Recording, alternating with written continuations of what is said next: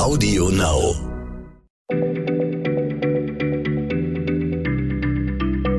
Schneller Schlau, der kurze Wissenspodcast von PM.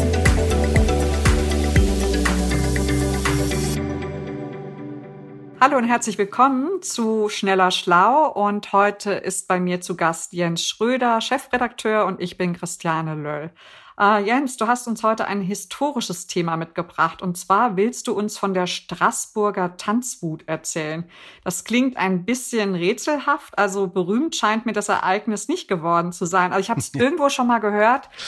Klär mich mal auf, was ist denn das? Also ja, äh, hallo Christiane, rätselhaft und auch weitgehend vergessen ist es, das stimmt.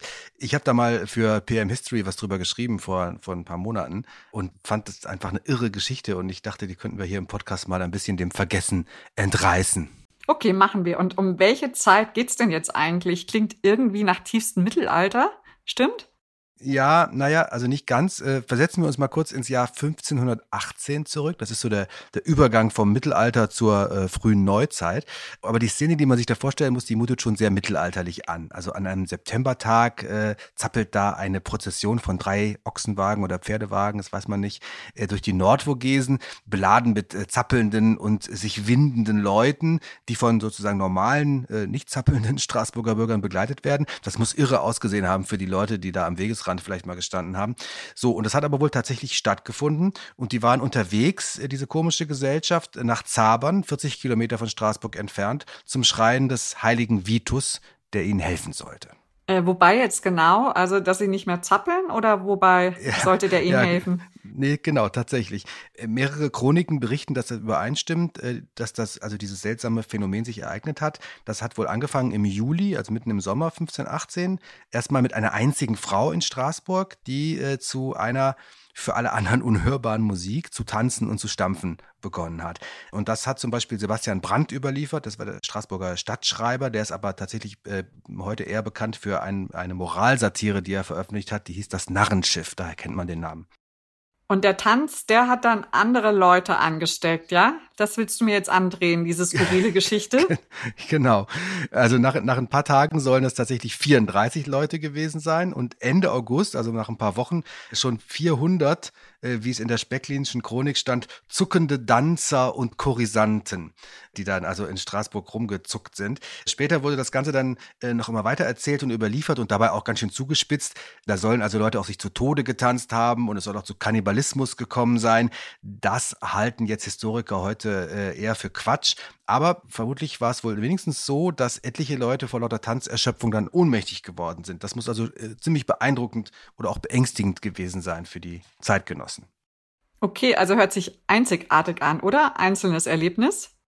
Naja, nee, es gab, es ist nicht so, dass es das noch nie gegeben hat. Es war wohl im 14., und 15. Jahrhundert schon ein paar Mal so, dass solche Geschichten überliefert wurden, äh, vor allem aus dem Rhein-Mosel-Raum. Aber das war damals 15, 18 in Straßburg schon, schon Jahrzehnte her und es gab noch kein Google und die Straßburger Stadtbürger wussten wahrscheinlich nichts von diesen Vorgänger-Tanzwüten. Das hatten sie, glaube ich, nicht auf dem Schirm, dass es sowas schon mal gab.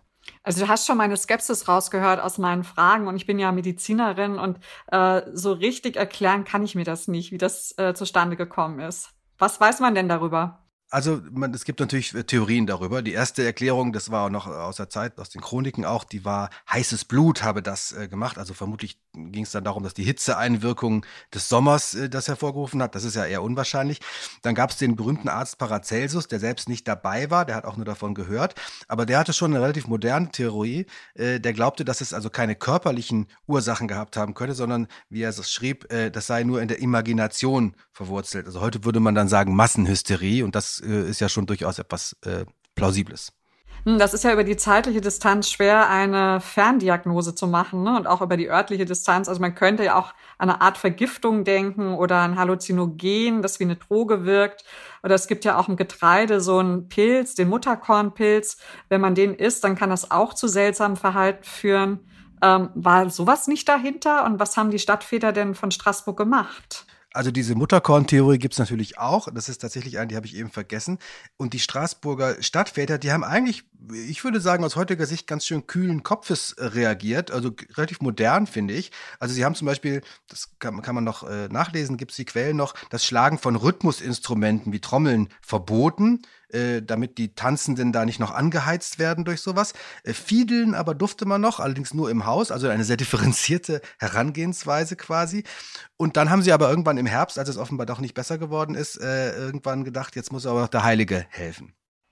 Okay, und dann kam es zu dieser Prozession durch die Nordvogesen, von denen du anfangs erzählt hast. Genau, und die ist äh, historisch auch wohl ganz gut belegt durch zum Beispiel eine Quittung von einem Wirtshaus, wo die Gruppe dann Rast gemacht hat. Also laut der äh, Specklin-Chronik sind die Pilger dann mit roten, geweihten Schuhen äh, äh, um den Schrein des heiligen Vitus herumgetanzt.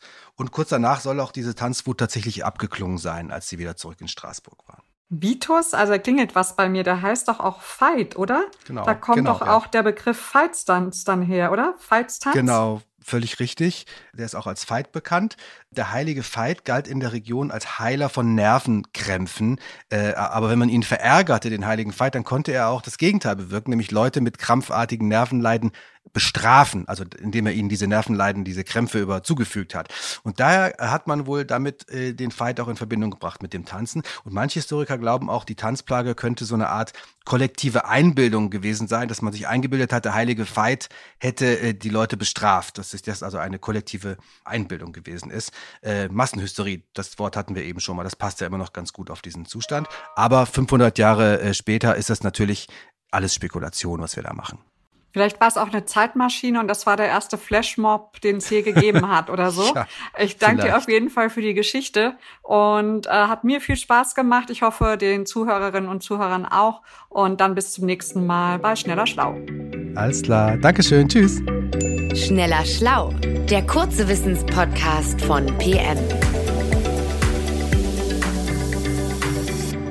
Zum Schluss möchte ich noch einen Podcast aus meinem Netzwerk empfehlen und dafür lasse ich am besten die Podcaster selbst zu Wort kommen. Hallo, hier ist Lars. Und Ivy. Aha. Und wir haben zusammen einen Podcast, oder was? Ganz genau. Neon ja unnützes Wissen machen wir. Und wir freuen uns natürlich, wenn ihr, nachdem ihr diesen wundervollen Podcast gehört habt, auch mal bei uns vorbeischaut. Überall, wo es Podcasts gibt. Jeden Montag eine neue Folge. 30 Minuten vollgepackt mit unnützem Wissen zum Thema Tiere, zum Thema Abenteuer, zum Thema Verbrechen, zum Thema Filme. Also alles, was ihr euch so vorstellen könnt. Und wir sind auch noch mit am Start und erzählen ganz, ganz viel unnützes Zeug zu uns vor allem. Traut euch, hört mal rein. Traut uns, traut euch. Audio Now.